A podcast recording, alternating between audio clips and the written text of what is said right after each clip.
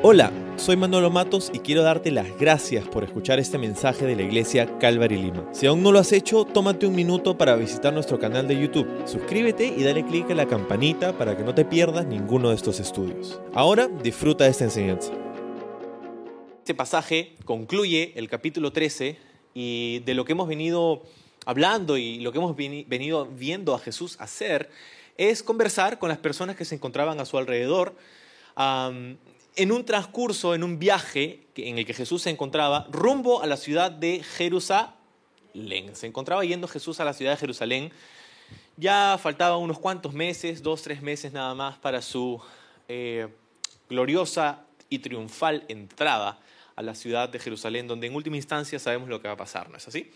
Va a ser crucificado, al tercer día resucitado, esa gloriosa última semana. Es curioso porque los evangelios hablan acerca del ministerio de Jesús, pero hay mucho más que nos dicen los evangelios sobre los últimos siete días de la vida de Jesús, de lo que hay acerca de los tres años de su ministerio público o los treinta y pico años de su vida en la tierra.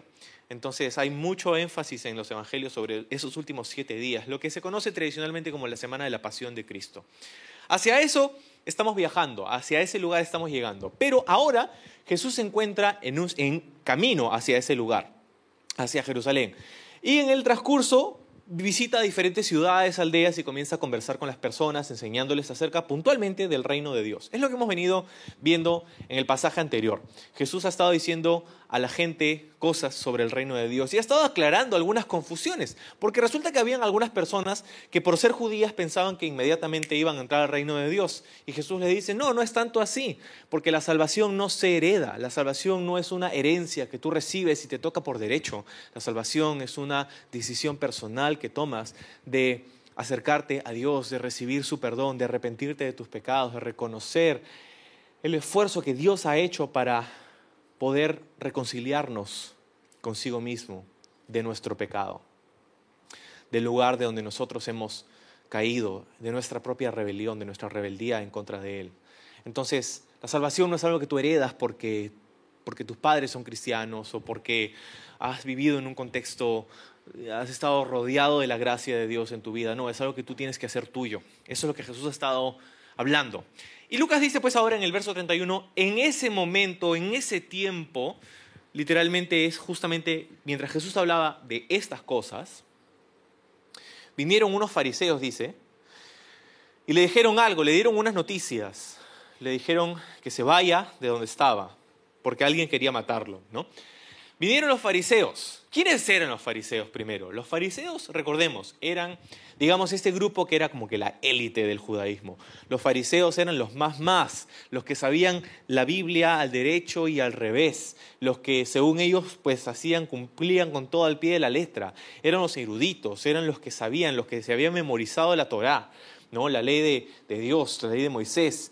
Eh, tenían incluso en su vestimenta cosas que los separaban de los demás, ¿no? Tenían ciertos, aparte de su indumentaria, ¿no? Era ciertos, eh, ciertas cosas que se ponían, sus filacterias, unas cajas con los rollos de la ley que se ponían acá. Entonces tú podías ver por a cuadras de distancia un fariseo y decir, ah, ahí va un fariseo, ¿no?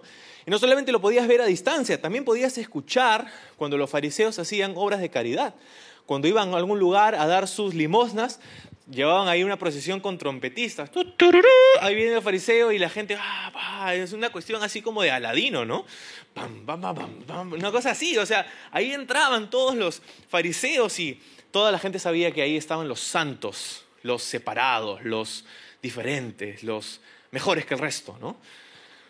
Entonces, vinieron los fariseos a Jesús. Jesús en este momento se encontraba dicho sea de paso, todavía en el norte, se encontraba viajando del norte al sur, de Galilea a Judea, ¿no? Estaba en ese transcurso. Y vinieron los fariseos hacia él. Qué curioso, ¿no? Que los fariseos hayan venido acá a decirle a Jesús qué cosa. Sal de aquí, o sea, de Galilea, de esta región, si quieres vivir, porque dice Herodes Antipas quiere matarte. Entonces, digamos que en primera en un primer análisis, parecen los fariseos tratando de buscar el beneficio de Jesús, ¿no? Alguien quiere matarte, yo te doy la primicia para que tú puedas salvar tu vida. ¡Oh! Aplauso para los fariseos. Son los héroes de la historia. Pero nosotros ya sabemos lo que Lucas nos ha contado antes y los otros evangelios también, que ellos ya para ese momento habían decidido deshacerse de Jesús. Ellos ya habían decidido destruir a Jesús. Ese es un, propósito que, que ellos ya tuvieron. ¿Por qué? Porque para ellos Jesús era una amenaza. Jesús amenazaba su sistema. Jesús amenazaba el sistema que habían ellos construido en el que ellos estaban encima.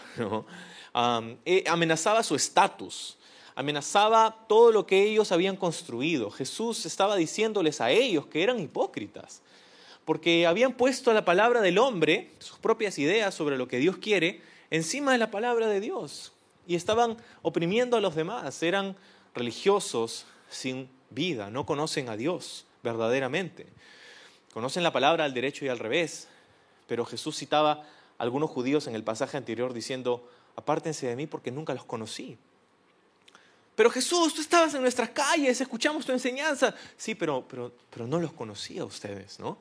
Entonces, vienen aquí a decirle a Jesús, escápate, salva tu vida, ¿no? Lo cual es pues ciertamente curioso cuando sabes que ellos ya han decidido destruir a Jesús.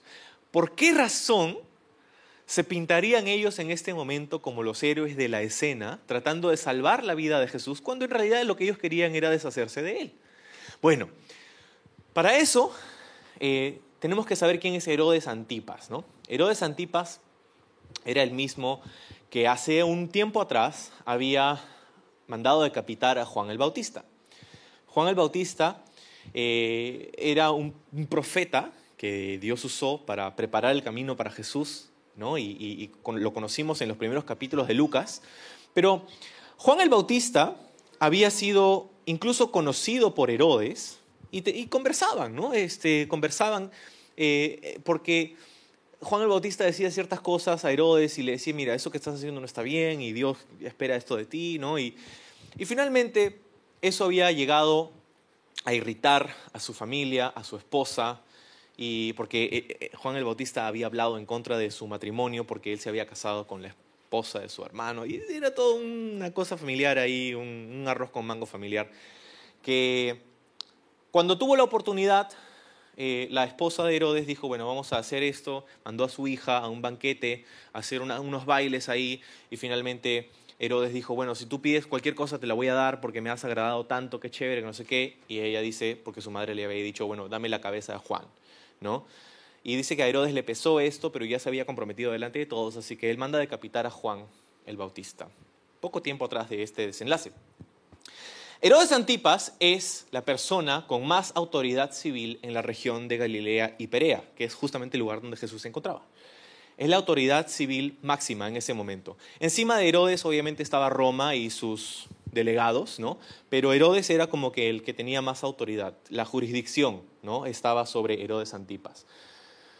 Entonces, sabiendo esto, es también conocido que Herodes no quería otro problema con los judíos. Ya había cometido digamos, un gran error en la mente de los judíos al quitarle a, uno de sus profetas, porque Juan era reverenciado, era, era popular entre los judíos, ¿no? Y, haber hecho esto de, haberle mandado matar, ya lo había puesto pues a Herodes en un lugar de mucha tensión, ¿no? Entonces lo último que quería Herodes era otro problema con los judíos, porque los romanos vendrían y le dirían, oye, ¿sabes qué? No eres competente, vamos a poner a otro en tu lugar, ¿no? Entonces lo último que él quería era otro conflicto. Pero aquí los fariseos dicen, no, él quiere matarte.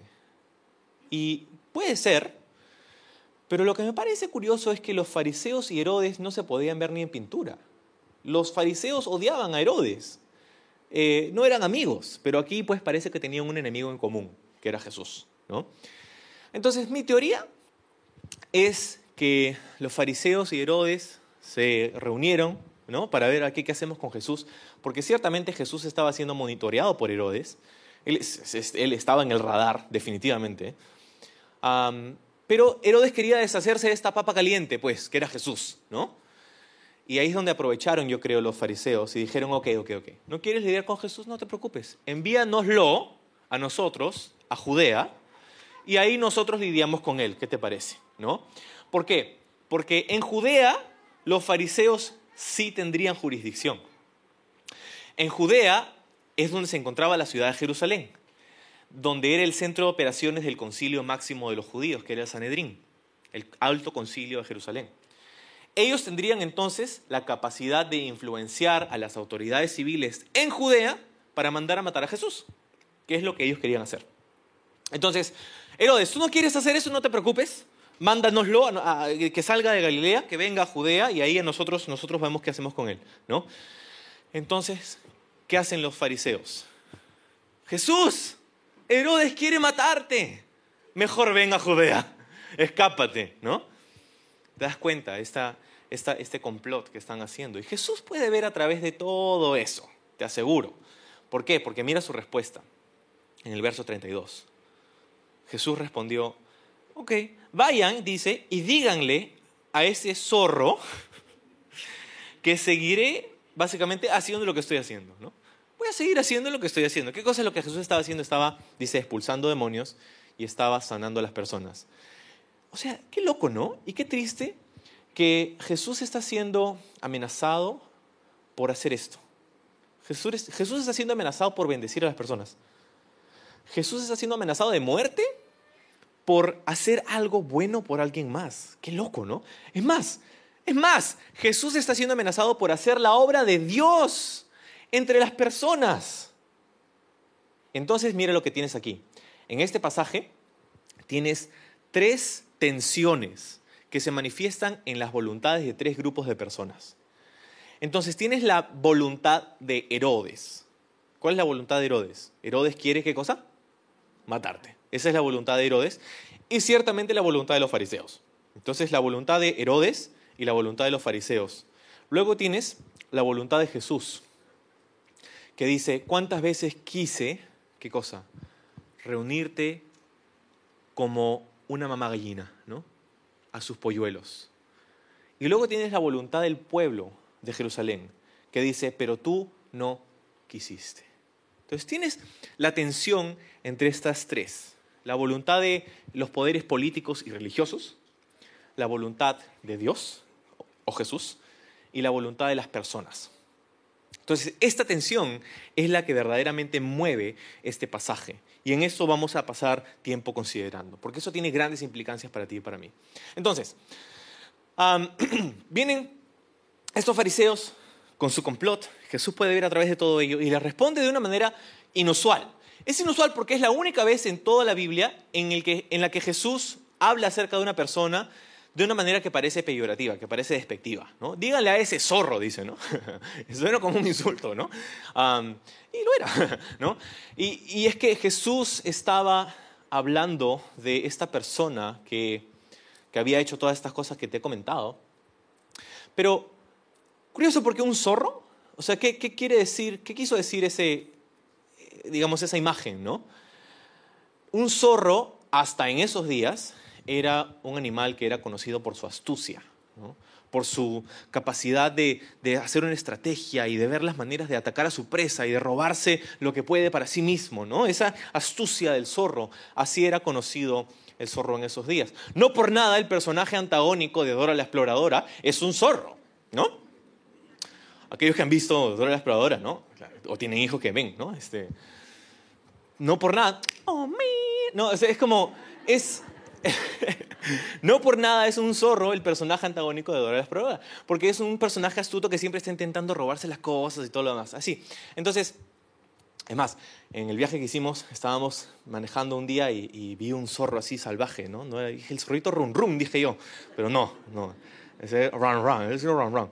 Este, y entonces eh, son, zorros son así estos animales así medios quisquillosos y estratégicos y astutos, ¿no? que están acá y después ya no, y dónde está, y después te das vuelta y se han robado. No, es como que esa es la idea, ¿no? Entonces la idea que Jesús está dando aquí es acerca de Herodes, una persona que pensaba que tenía más poder del que en verdad tiene, ¿no? Un zorro es un animal que sí es depredador, pero no tiene mucha fuerza, no tiene mucho poder. Es astuto, sí, busca hacer estrategias para ganar su provecho, sí, pero al final del día no tiene mucho poder. ¿no? Entonces eso es básicamente lo que está diciendo Jesús acerca de Herodes. ¿no? Tú piensas que eres astuto, que estás haciendo todas las cosas que tú quieres, en realidad eres como un pequeño zorro.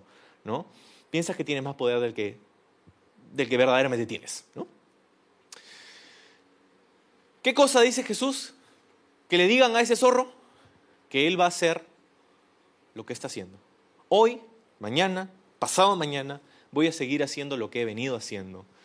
Y en esa frase, para ti y para mí que conocemos la historia del Evangelio, nos suena profética, ¿no? Hay tres días aquí, hoy, mañana, pasado mañana, en tres días. ¿no? Nos suena profética porque pues sabemos que van a pasar tres días entre su crucifixión y su resurrección. Sabemos que Él va a cumplir su propósito. Sabemos que ni la muerte va a poder con Él. Sabemos que Pablo va a decir más adelante, oh muerte, ¿dónde está tu aguijón? Oh pecado, ¿dónde está tu victoria? ¿no? Oh sepulcro, ¿no? Este, sabemos eso, sabemos que Jesús va a vencer y va a cumplir su propósito. Y, y es súper interesante eso, pero también era simplemente una frase, una frase que se usaba en esos días para demostrar que era inevitable. Hoy, mañana y pasado mañana voy a seguir haciendo lo que he venido haciendo y no hay nada que tú, ni Herodes, ni los fariseos, ni nadie puedan hacer para interferir con el plan de Dios. Esta frase habla de la soberanía de Dios. Y me encanta, ¿sabes? Porque Jesús estaba confiado en la soberanía de Dios. Estaba confiado en ello. Y yo no sé si tú y yo vivimos con esa confianza muchas veces. Creo que la mayor parte del tiempo no. Creo que la mayor parte del tiempo estamos ah, amedrentados por lo que pasa en el mundo a nuestro alrededor. Si tú fueras Jesús en ese momento, en su humanidad, ¿qué hubieras sentido? ¿No? Alguien quiere matarte, mejor anda a otro lado, ¿no? Uy, ya, ¿verdad? ¿No? Vamos, ¿no?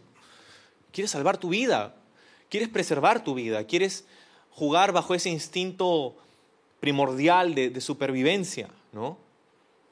Pero eso no es lo que hace Jesús. ¿Por qué? Porque Él sabe que tiene un propósito que está en las manos de Dios y que, no hay nada que ni un poder político, ni un poder religioso, ni la voluntad de personas individuales pueden hacer para interferir con ese plan. Él es soberano y yo estoy caminando en la voluntad de Dios. Eso le daba a Jesús confianza, seguridad, tranquilidad, que no venía de sus circunstancias. La confianza que Jesús tenía no venía de que las cosas a su alrededor estaban bien, de que no había crisis política, de que no había nadie en contra suyo. No, esa no era la circunstancia. Y sin embargo Jesús estaba confiado y vivía con propósito y vivía en paz, sabiendo que Dios iba a hacer cumplir su voluntad en él. Y lo mismo es cierto para ti y para mí.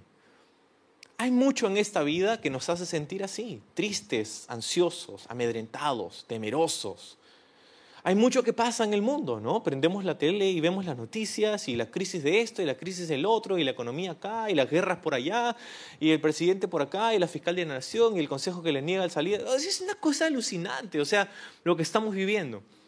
Pero eso, añadido al hecho de que nuestras propias vidas personales vienen con sus propios problemas, ¿no? O sea, no solamente son las noticias de las cosas que pasan en nuestro entorno, sino es en nuestra propia vida. Familia, hijos, amigos, problemas, necesidad económica. O sea, hay un montón de cosas que pasan en nuestra vida que nublan nuestra capacidad de reconocer que Dios está en control. Pero piensa en Jesús. Alguien decía que quería matarlo. Y él no se sintió amenazado. Él reconoció que esa persona que asumía tener poder sobre su vida no era más que un zorro y decía, no, yo voy a seguir haciendo lo que estoy haciendo. Y me encanta esa confianza y creo que tú y yo debemos aprender a vivir con esa confianza también. No para ser desafiantes por ser desafiantes, no para ser desobedientes con, con las autoridades civiles, no, no, es para darnos cuenta que Dios está encima de todo ello, que Dios tiene un plan y un propósito para nuestra vida y que se va a cumplir hoy, mañana y pasado mañana. Y podemos caminar con paz, una paz que no depende de las circunstancias que nos rodean. Te puedo decir que Roma era una sociedad mucho más convulsionada que Lima en el 2022. O sea, había muchas más atrocidades sucediendo en ese momento que las que están sucediendo ahora, y sin embargo Jesús caminaba tranquilo. porque sabía que Dios tenía un plan. Sabía que Dios estaba haciendo su propósito, estaba cumpliendo con su propósito. Y es, él podía entonces decir, ¿sabes? Yo voy a ir a Jerusalén, pero no voy a ir porque ustedes me amenacen. Yo voy a ir porque ese es el propósito de Dios para mi vida. Y eso es algo que nosotros tenemos que aprender a reconocer en nuestra propia vida. Que lo que sea que pasa en tu vida y en la mía, no viene a nosotros sin antes haber pasado por el escritorio de Dios. Y si es así, lo bueno, lo malo, lo bonito, lo feo, Dios va a hacer cumplir su propósito en nosotros. Entonces, debo seguir mi camino, dice. Me encanta porque al final del verso 32 dice, hoy, mañana y el tercer día cumpliré mi propósito. Y literalmente dice ahí, voy a ser perfeccionado, ¿no? Hoy, mañana y el tercer día voy a ser perfeccionado. Y me encanta esa frase porque es la misma frase que utiliza Pablo en Filipenses capítulo 1 cuando dice aquel que empezó la buena obra en ustedes, la va a perfeccionar hasta el día de Jesucristo. Esa es una promesa de parte de Dios que puedes hacer tuya. Aquí dice, es, el mismo principio, y creo que de aquí se lo copió Pablo. Es Jesús diciendo, yo voy a hacer lo que voy a hacer y Dios va a cumplir su propósito en mí, voy a ser perfeccionado en el propósito de Dios. Y lo mismo es cierto de tu vida y de la mía vas a ser perfeccionado en el ejercicio de la voluntad de Dios, a pesar de que las cosas a tu alrededor puedan ser difíciles, problemáticas y hasta trágicas. Dios tiene control. Entonces, ¿no dirías que es trágico lo que le ocurriría a Jesús en Jerusalén? Después de todo, dice en el verso 33 a la mitad, no se debe matar a un profeta de Dios en un lugar que no sea Jerusalén. Esa es una frase que, que puede ser como un tanto irónica, ah, desafiante, ¿no? Porque Jerusalén, ¿no? La ciudad de la que estamos hablando aquí. Todas las ciudades tienen algo por lo que son conocidas, ¿no? Unas más que otras. Ah, las ciudades que conocemos, las ciudades que son prominentes, son, lo son porque ya sea que tienen un clima especial, ¿no? la ciudad de la eterna primavera, ¿no? ¿Cuál es? Ajá, ahí está. Entonces, eh, la ciudad blanca, por ejemplo, ¿no? Ahí está, muy bien, ¿no? Y así, ¿no? Este, hay otras ciudades que se conocen por, no sé, pues, ¿no? Por tener un clima específico, o de repente por algo arqueológico, ¿no? De repente Machu Picchu, ¿no? Este, una de las maravillas del mundo, ¿no? hay ciudades que se conocen por estas cosas, por estos hitos, de repente una gran edificación o un monumento importante, ¿no? Pero tristemente también hay ciudades que se conocen no solamente por estos factores, sino también por las tragedias que ocurrieron en ellas. ¿No? Nos acordamos, por ejemplo, cuando decimos Nueva York, muchas veces pensamos en las Torres Gemelas, en los atentados terroristas. ¿no? no sé, pensamos en, que técnicamente no es una ciudad, pero pensamos en Auschwitz, por ejemplo, en Polonia, y inmediatamente viene a nuestra mente este, esta horrible temporada del holocausto de los judíos. ¿no? Eh, y así, ¿no? Hay, ciudades que son conocidas por las cosas difíciles, las tragedias, las cosas que han pasado. Berlín, ¿no? El muro de Berlín, este, la Guerra Fría y todas estas cosas. Jerusalén, cuando tú y yo pensamos en Jerusalén hoy día, pensamos en el Evangelio, pensamos en Jesús, pensamos en la esperanza que tenemos gracias a lo que Él hizo en esa ciudad, o de hecho afuera de esa ciudad. Pensamos en, el Calvario, pensamos en la esperanza que tenemos en el Evangelio, pensamos en eso, y casi todas son asociaciones positivas con la ciudad de Jerusalén. Pero en esos días, en esos días Jerusalén representaba, para todos aquellos que no eran fariseos, Jerusalén representaba un lugar donde los profetas de Dios, los mensajeros de Dios, eran rechazados eran asesinados. ¿Cuántas veces habían sido perseguidos los mensajeros, los profetas de Dios, por haber predicado en contra de la corrupción de esa ciudad, del pecado, de las clases de las élites, de cuántas veces estos mensajeros, trayendo la palabra de Dios al pueblo de Dios, han sido asesinados por ello en la ciudad de Jerusalén, varias veces. La, ciudad de Jerusalén históricamente es la capital del judaísmo, la capital de, en los días del reino de Israel, ¿no? Eh, la capital del reino. Y entonces, eso es lo que representa, ese lugar de, donde se concentra, digamos, eh, el epicentro del judaísmo, el, epicentro del poder religioso. Y ello peleando en contra de la voluntad y el corazón de Dios. Entonces, qué irónico que nuevamente se encuentre pues Jesús aquí, en esta, yendo hacia esta ciudad, va a sufrir el mismo destino que muchos profetas antes que él. De hecho, Jesús usó una parábola para hablar exactamente de esto. En otro de los evangelios, Jesús dijo, mi pueblo es como una viña que el Señor compró, un Señor compró y, puso a unos labradores para que la cuidaran.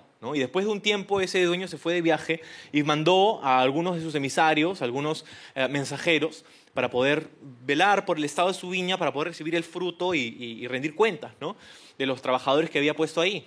Entonces envía sus mensajeros y estos fueron, el primero fue rechazado, el mandó un segundo mensajero y fue eh, asesinado, ¿no? Y dijo, bueno, voy a mandar a mi hijo porque de repente a él sí lo van a escuchar. Y manda a su hijo y él también es asesinado, ¿no? ¿Y qué va a hacer? Ese va, va a venir y va a traer juicio y va a hacer rendir cuentas a estos que han rechazado a su Señor.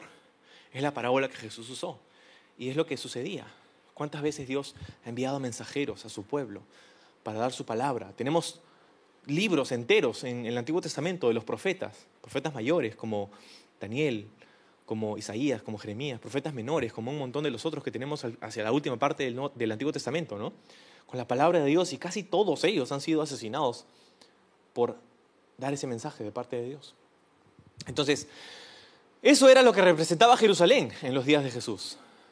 Una ciudad que resistía a la invitación de la misericordia de Dios para sus vidas.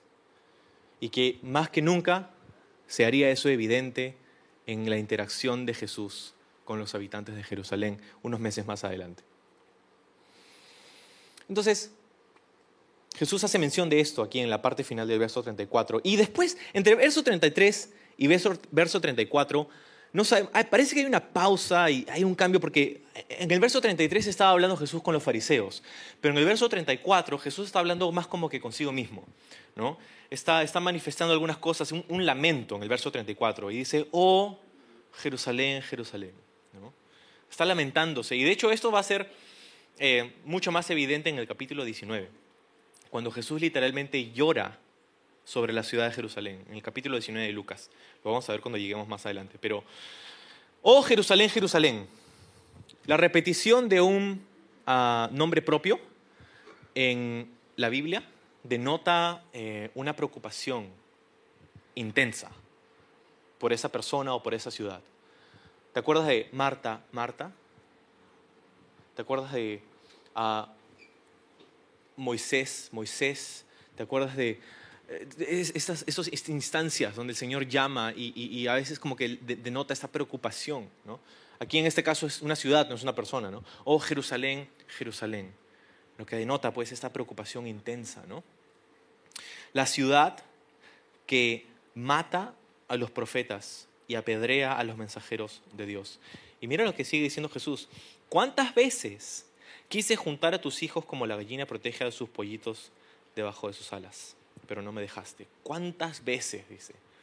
Lo que vemos aquí es esa frecuencia. No, no es que, ah, bueno, una vez te invité y no quisiste, bueno, pues no. No, ¿cuántas veces? Una frecuencia, varias veces, en repetidas ocasiones te he invitado, he mandado mensajes, he mantenido la puerta abierta para ti. ¿Para qué? ¿Qué quise hacer esas cuantas veces? Quise juntar a tus hijos como la gallina protege a sus pollitos. ¿no? Quise juntar a tus hijos debajo de sus alas. ¿no? Entonces, esta imagen de la gallina protegiendo a sus pollitos es tan tierna, ¿no? Incluso decirlo suena tierno. Pero es contraria a la imagen del zorro, ¿no? Que acaba de mencionar. El zorro, un animal astuto que busca tomar provecho y tener una presa, ¿no? Una víctima, y una mamá gallina que busca proteger a sus polluelos. Un gran contraste, ¿no? Entonces, no solamente es un contraste, sino que también esta frase retumbaría en los oídos de cualquier judío. ¿Por qué?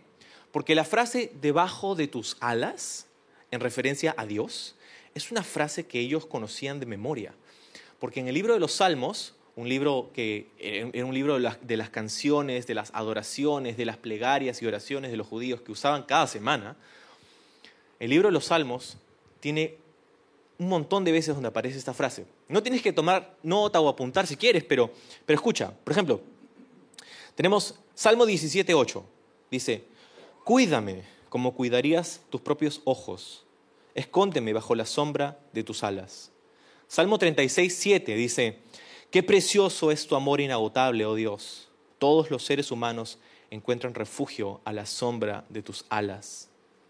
Salmo 57.1 dice, Ten misericordia de mí, oh Dios, ten misericordia, en ti busco protección, me esconderé bajo la sombra de tus alas, hasta que haya pasado el peligro. Salmo 61.4 dice, Permíteme vivir para siempre en tu santuario, a salvo bajo el refugio de tus alas. Salmo 63.7 dice, Como eres mi ayudador, canto de alegría a la sombra de tus alas. Alegría a la sombra de tus alas. Y finalmente Salmo 91.4 dice, con tus plumas o con sus plumas te cubrirá y con sus alas te dará refugio. Sus fieles promesas son tu armadura y tu protección. Entonces te das cuenta, es imposible que alguien judío no recordara, quizá por lo menos uno, de estos versículos que hablan acerca del corazón de Dios. El corazón de Dios es poder traer como una gallina a sus polluelos protección, seguridad, paz, alegría, descanso, un sentido de comunidad, de familia. Eso es lo, que representa estar bajo la sombra de las alas, ¿no? Me hace acordar a una imagen que vi en Facebook hace unos días, una, fotografía que alguien publicó de un niño que le pidieron que dibuje ah, en una hoja de papel a un lugar que representaba algo de seguridad. Dibuja un lugar donde tú te sientas seguro. ¿no? Y el niño dibujó una cama con papá, mamá y él en el medio. ¿no? Este, e, es esa la, imagen ¿no? que, dibujó un lugar seguro. De hecho, una de las cosas favoritas de nuestros hijos de hacer todas las mañanas es veces apenas se levantan, entran a nuestro cuarto y se meten en la cama con nosotros. ¿no? Este, no es una no de esas cosas favoritas necesariamente, pero es una de las cosas favoritas de ellos. y, ciertamente es un lugar que evoca justamente ese sentido de, protección. No tengo que preocuparme por nada, porque estoy con papá y mamá. No tengo que, no tengo que preocuparme. De repente les puedo decir, oye, tengo hambre, este, vamos a tomar desayuno. Pero no, no hay preocupación, no hay ese sentido de peligro, de que aquí me van a hacer algo malo, me van a, voy a estar, no, este, tengo temor porque lo que puede pasar y no. Eso es lo que está tratando de comunicar Jesús aquí y lo que está tratando de comunicarnos Dios a nosotros también. ¿Cuántas veces quise reunirte bajo la sombra de mis alas como una mamá gallina, ¿no? y, eso es lo que Dios quiere hacer con nosotros, es lo que Dios quiere hacer contigo. Es lo que quiso hacer con su pueblo, pero ¿cuál fue el, digamos, el punto de quiebre ahí, el punto de inflexión? Fue, ¿cuántas veces quise yo hacer esto contigo, pero tú no quisiste? ¿Te acuerdas que te decía que habían tres voluntades, no? La voluntad de Herodes, quiere matar a Jesús, la voluntad de Jesús, quiere reunir a sus, a sus hijos debajo de sus alas, y la voluntad de las personas, de los moradores de Jerusalén, que no querían. No querían. Tú no quisiste. Jesús manifiesta que Él quería ponerlos a salvo. Jesús manifiesta que Él quería darles alegría, que quería hacerlos parte de una comunidad bendecida, que quería promover su crecimiento, su seguridad, que conocieran su amor, que se sintieran seguros. Pero eso solamente podría suceder si ellos respondían a Él y acudían a Él cuando Él los llamaba. Pero no quisieron. ¿No?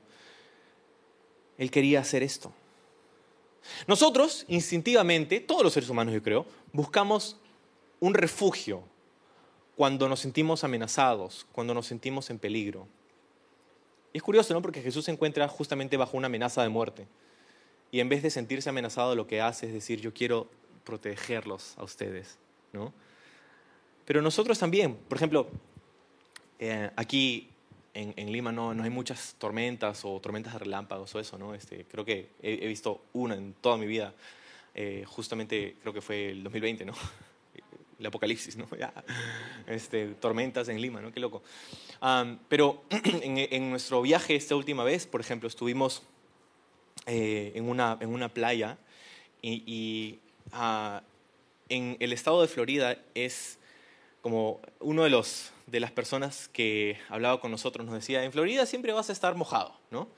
O por las lluvias, o por el sudor, este, ¿no? O por algo más, ¿no? Este, y, es cierto, es cierto, ¿no? Porque del, de un momento a otro, es un día precioso, hermoso, bello, soleado, y en dos minutos hay una tormenta de relámpagos y truenos sobre ti, ¿no? Y cuando eso pasa, la mayoría, cuando hay tormentas y lluvias, ya la gente está acostumbrada y bueno, no pasa nada, hay una lluvia nomás. Pero cuando hay un relámpago, tú sientes ese relámpago. Y cuando hay un relámpago en un lugar donde hay agua, sabes que es momento de salir, ¿no? Entonces es momento de buscar refugio, ¿no? Entonces comienza a llover y todos, ah, no pasa nada, ah, estamos en la playa, ah, normal. Y en eso, ¡pah! La gente, ¡wow! ¡Vámonos! ¿no? Este, y eso, eso es lo que, lo que sucede instintivamente en nosotros cuando nos encontramos en peligro, ¿no? Cuando nos sentimos amenazados, cuando sentimos que hay una amenaza a nuestro alrededor, buscamos refugio. Y lo que Jesús está diciendo aquí es, es que, o sea, en el ejemplo de la gallina, ¿por qué la, la gallina, un ave, eh, nosotros decimos, tú tienes un cerebro de pollo, ¿no? Así decimos a veces. Y es que vamos a decir que no son animales que tengan un coeficiente intelectual elevado, ¿no? Eh, de repente los delfines, ¿no? Ah, qué inteligentes son los delfines, pero no usan la imagen de un delfín, usan la imagen de una gallina, de un ave, ¿no? ¿Por qué hace esto una gallina? ¿Por qué, ¿Por qué trata de proteger a sus polluelos? Porque es algo instintivo que ha sido diseñado por Dios. Esta reacción de proteger a los suyos es algo que ha sido diseñado en las fibras más íntimas y Dios lo ha puesto ahí. Y lo ha puesto ahí como un testimonio para nosotros qué es lo que Dios quiere hacer, nuestro Creador quiere hacer eso con nosotros. Él quiere ser ese refugio en el que nosotros, al que nosotros acudimos y corremos para encontrar salvación, para encontrar seguridad, para encontrar eso que encontraba ese niñito en la cama de papá y mamá. Dios quiere ser ese lugar para ti y para mí. Él, Jesús, quiere ser nuestro refugio. Pero ellos no querían. Y, dice, porque no querías, no me vas a ver. He aquí, dice, tu casa va a ser desolada, va a ser abandonada, hasta que digas, bendito el que viene en el nombre del Señor. Así termina el pasaje, ¿no? Y es curioso esa, frase porque, de hecho, eh, es, una, es una cita ¿no? de, del Salmo 118. Y dice, en Salmo 118, verso 22 en adelante, dice, la piedra que los constructores rechazaron ahora se ha convertido en la piedra principal. Esto es obra del Señor y es algo maravilloso verlo. Este es el día que hizo el Señor. Nos gozaremos y alegraremos en él. Te rogamos, Señor, por favor, sálvanos. Que literalmente la palabra es osana, ¿no? Sálvanos. Te rogamos, Señor, por favor, haznos triunfar. Dice al final, bendigan al que viene en el nombre del Señor, desde la casa del Señor los bendecimos. Entonces es un salmo que nos habla acerca de ah, la salvación que trae esta figura mesiánica, Jesús. Y él está diciendo, yo he querido juntarlos en Jerusalén, como una mamá gallina, pero ustedes no quisieron. Y porque no quisieron, ahora no me van a ver hasta que digan, bendito el que viene en el nombre del Señor. Entonces es una palabra profética y quisiera tomarme, no sé, un, minuto para poder tratar de, explicarte qué cosa es esto. Porque dice, su casa va a estar desolada, va a estar abandonada, lo cual ya es una imagen profética, es una palabra profética. ¿Por qué? Porque en el año 70 después de Cristo, unos 40 años después de la crucifixión de Jesús, vendrían las tropas romanas, comandadas por el general Tito Vespasiano, y arrasarían Judea, incluida la ciudad de Jerusalén. El historiador judío Josefo nos cuenta que en ese periodo de tiempo murieron más de un millón de judíos a manos de las tropas romanas. Un millón de personas. Josefo también nos dice en sus escritos que la, la violencia y lo sangriento de este ataque fue tal que la sangre de las personas asesinadas corría por las calles de Jerusalén. Y si tú has estado en Jerusalén, sabes que hay ciertas colinas, ¿no? Y, hay, o sea, cuando llueve también cae, ¿no? La, lluvia fluye. Y eso que la, sangre fluía por las calles, al punto de que cuando habían en algunas casas incendios, la sangre entraba y los apagaba. O sea, era la cantidad de, de, violencia que, que sucedió en ese tiempo. El templo de Jerusalén, de hecho, fue incendiado también. Y luego del incendio fue removido piedra por piedra porque los metales preciosos se habían fundido y quisieron luego sacarlos. Entonces sacaron las piedras del templo. Jesús más adelante va a decir que no va a quedar piedra sobre piedra de este lugar, que también es una eh, eh, palabra profética. Entonces, su casa va a ser desolada, dice, y esto es una advertencia. Esto es lo que históricamente sucede unos 40 años después.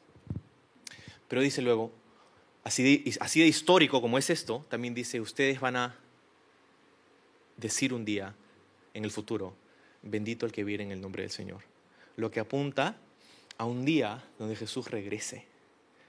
Porque Jesús fue quitado, como decía Daniel capítulo 9. El Mesías va a ser quitado, hablando de su crucifixión, de su muerte. Jesús resucita y asciende al cielo, pero dice, ustedes me van a ver otra vez. Y mi pueblo, Israel, va a decir, bendito el que viene en el nombre del Señor. Y esto también ha sido profetizado en el Antiguo Testamento. Zacarías capítulo 12, nos dice, en aquel día comenzaré a construir, toda, a destruir, perdón, a todas las naciones que ataquen a Jerusalén. Esto es Zacarías 9 y 10. Entonces derramaré un espíritu de gracia y oración sobre la familia de David y sobre los habitantes de Jerusalén, dice. Me mirarán a mí, a quien atravesaron, y harán duelo por él como por un hijo único se lamentarán amargamente como quien llora la muerte de un primer hijo varón. Zacarías 12:10 dice, me van a ver a mí. Y es Dios quien está hablando. Y dice, al que atravesaron y se van a lamentar, van a llorar amargamente. ¿En qué momento Israel atravesó a Dios sino en la cruz del Calvario? Me van a ver regresar y en ese momento sus ojos van a ser abiertos, el velo va a ser traído abajo y van a poder reconocer a Jesús como su Señor y Salvador. De hecho, Pablo lo dice en Romanos capítulo 11, dice, un día todo Israel va a ser salvo. Él entendía esto. Y, y ok, o sea, es entretenido todo esto, pero ¿qué significa para nosotros ahora? No? Significa que número uno, podemos descansar en el refugio que es el Señor para nosotros. Podemos descansar en la soberanía de Dios, que tú tienes acceso a una paz que las circunstancias no te dan. Tú tienes acceso a un estado de descanso que no te trae unas vacaciones, sino la presencia de Dios en tu vida puedes saber que Dios tiene control de las cosas que pasan en tu vida y que en última instancia Él va a cumplir su propósito en ti, porque eso es lo que ha prometido. Filipenses 1.6. Hasta el día de Jesucristo va a perfeccionar su propósito en ti. Otra cosa que esto significa es que Dios quiere seguir haciendo esto, de traer a los suyos bajo la sombra de sus alas. Pero para poder recibir eso necesitamos responder a esa invitación. Y, eso es lo que el Señor quiere hacer en, este tiempo nosotros. Quiere invitarnos, como esa mamá gallina, a tener salvación, gozo, comunidad, refugio, protección, propósito. Tu vida tiene un propósito. Dejo con esto. La Biblia nos dice que, que hay un propósito por el cual estamos vivos. De hecho, en Salmo 139, David dice, todos mis días y cada momento ha sido escrito en tu libro antes de que viniera, antes de que llegara. Hay un, hay un camino delante de nosotros, un destino divino que Dios tiene para cada uno de nosotros. Y tristemente muchas veces nuestra, nuestro enfoque está nublado por, por las preocupaciones ¿no? de las que hablábamos al inicio. Pero creo que Dios quiere renovar en nosotros ese sentido de propósito. por el cual nosotros estamos aquí. Jesús caminaba con ese propósito. Jesús sabía que su vida tenía un fin y la tuya también. Y así como Jesús iba hacia Jerusalén para cumplir su propósito, tú y yo también vamos hacia Jerusalén para cumplir el nuestro. No la Jerusalén terrenal, pero la nueva Jerusalén, de la que habla el libro de Apocalipsis. La casa de Dios, el reino de Dios. Gracias a que Jesús fue a Jerusalén y cumplió su propósito allí, nosotros podemos cumplir el nuestro. Vivir bajo la sombra de sus alas. Que tu vida no se trate solamente de conseguir cosas. Mucha gente vive para eso, para conseguir, conseguir, conseguir, conseguir. Un mejor trabajo, una mejor casa, una familia, cosas para dejarles a nuestros hijos. Pero si todo lo que dejamos a nuestros hijos son cosas que los abogados pueden sortear entre ellos, no les hemos dejado mucho, ¿no? Alguien dijo una vez que más importante que lo que les dejamos a nuestros hijos es lo que dejamos en ellos. Y, y creo que ese propósito de Dios quiere ser renovado en cada uno de nosotros. De que vivamos sabiendo de que no estamos aquí por casualidad y que Dios tiene un plan para nuestras vidas. Que de repente se va a ver diferente en cada uno, pero no es algo que nosotros podemos darnos el lujo de, poner a un lado. Entonces, a lo que, a lo que voy y, y a lo que, cómo cerramos este estudio es recibir esta invitación de Jesús, que dice, mira, yo sé que de repente tú no sabes todo el camino, pero si tú estás debajo de mis alas, ¿no? debajo de la sombra de mis alas, vas a estar bien. Yo te voy a mostrar, yo te voy a guiar, yo te voy a dirigir, yo te voy a dar sabiduría, yo te voy a mostrar el camino.